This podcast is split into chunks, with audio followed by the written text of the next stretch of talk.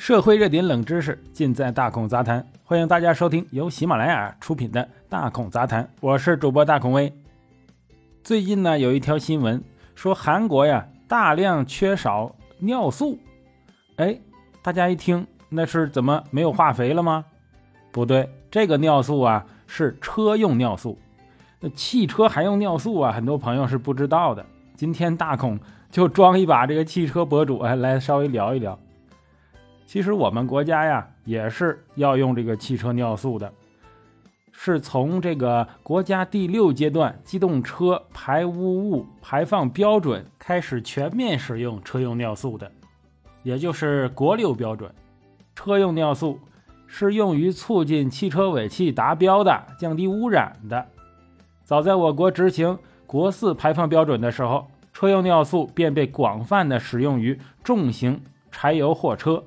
国六实行以后啊，即使是皮卡呀这样的轻型柴油车，呃，也无法依靠优化发动机自身啊来满足严格的排放标准，尤其是汽车尾气中主要的污染物氮氧化物，会极大的危害大气和人体健康。此时便需要借助车用尿素的作用。车用尿素又称为柴油尾气处理液。主要由百分之三十二点五的高纯尿素和百分之六十七点五的去离子水组成。尿素本质上是一种化合物质，在高温下可以产生氨气。啊，氨气大伙都知道，啊，这就是挺难闻的。如果有呃做这个养殖业的朋友都知道，那个动物的粪便呢，时间长就会啊出来氨气，啊很呛人。在催化剂的作用下呀。这个氨气会和尾气中的氮氧化物反应，将氮氧化物转化为无害的氮气和水，从而达到尾气排放、降低污染的作用。很多车主就说了：“说哎呀，我用完了这个尿素，我发现尾气更难闻了啊！它可能是难闻点儿，但是它污染小。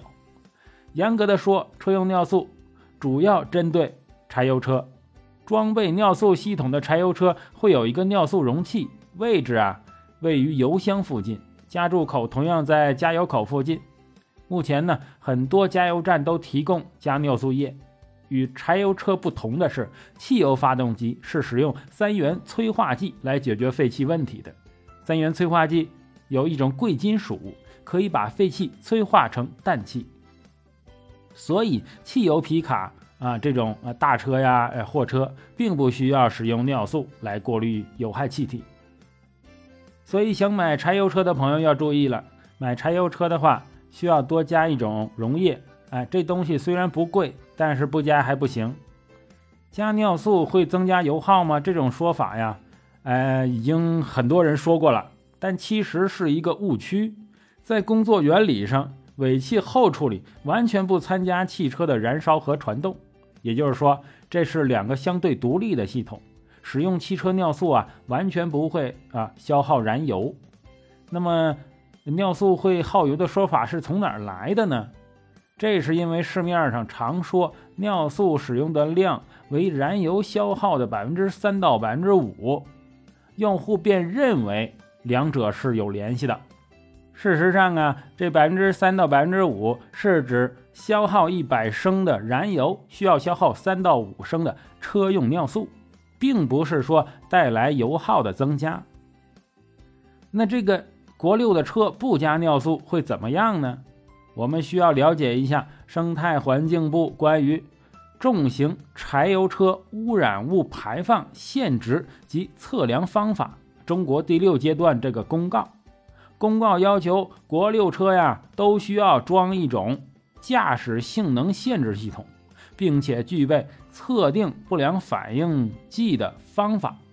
当车辆出现故障和排放不达标的时候，哎，车载电脑会对驾驶性能进行一些限制。目前有两种限制：初级的驾驶性能限制和严重驾驶性能限制。我们先来说一下这个初级驾驶性能限制系统，是仅仅对车辆扭矩的限制。限制幅度为发动机外特性扭矩的百分之七十五，最直观的表现就是车没劲儿。哎，根据国标，以下的一些情况啊，会引起这个初级驾驶性能限制系统的激活。首先呢，第一个就是，哎，这个尿素溶液剩余量低于额定容量的百分之二点五，或低于车辆生产厂家限定的最低值时，会激活初级限制，也就是说，哎，车没劲儿了。第二个就是啊，尿素溶液质量不达标，或者车用尿素溶液浓度哎低于下限，就是你这个兑水了啊，兑水太多了。它就能感受出来，且持续时间超过十小时，就是你十小时之内你还不把它浓度兑上去，那就会激活，啊，就没劲儿啊，激活降低扭矩。第三就是车载溶液啊，消耗量与实际需求偏差超过百分之五十。那比如说，哎，你本来要消耗一升的啊，在这段时间消耗一升的尿素，但是你只消耗了五百毫升。那你怎么弄呢？是呃用别的了，还是没加，还是兑水了，还是怎么调时间了啊？且持续时间超过十小时，也会激活没劲儿啊。还有第四个就是尿素溶液喷嘴儿意外中断不喷了，且持续时间超过十小时，也会激活限制扭矩。还有就是防篡改测试系统失效，哎，就是说你会改时间呢，改它的一些值啊。这个防篡改测试系统就是为了监视你不让你篡改的，但是如果它出现了问题，哎，失效了，并持续了三十六个小时，又会激活这个初级的限制。当出现初级驾驶性能限制系统时，如果这个咱们车友啊还是不管不顾，就会触发严重行驶性能限制系统，使车辆进入跛行状态。时速在二十公里左右，哎，就快不了了。哎呀，有以下这些情况的车辆啊，就会触发这种严重的限制系统。第一个就是尿素溶液罐已经空了，尿素喷射系统无法继续喷射尿素了，或车用尿素溶液低于汽车生产厂家规定的下限时，会出现严重的限制激活。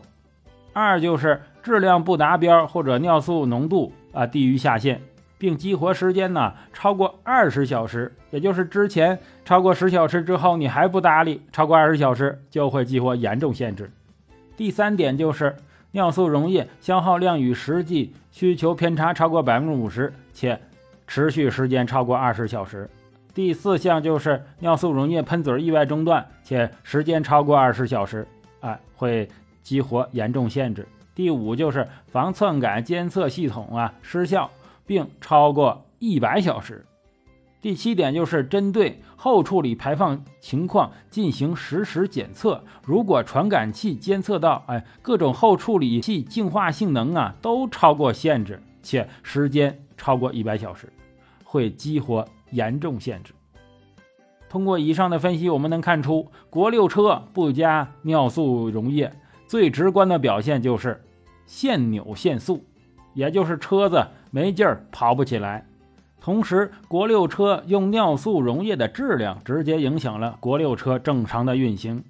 这种影响不是说你发动机被影响了，变速箱被影响了，是你车里被国家统一安装了一个系统，监测你的尿素溶液的状态。如果出了问题，哎，这个系统就会限制你车的。扭矩和速度，所以呀，韩国缺尿素啊，如果在严格执行环境规定的情况下，那就会影响货运交通，造成严重的物流问题。好了，今天咱们把柴油车为什么要加尿素的事儿说清楚了。我是主播大孔威，欢迎收听本期大孔杂谈。喜欢的话，请订阅关注，咱们下期再见。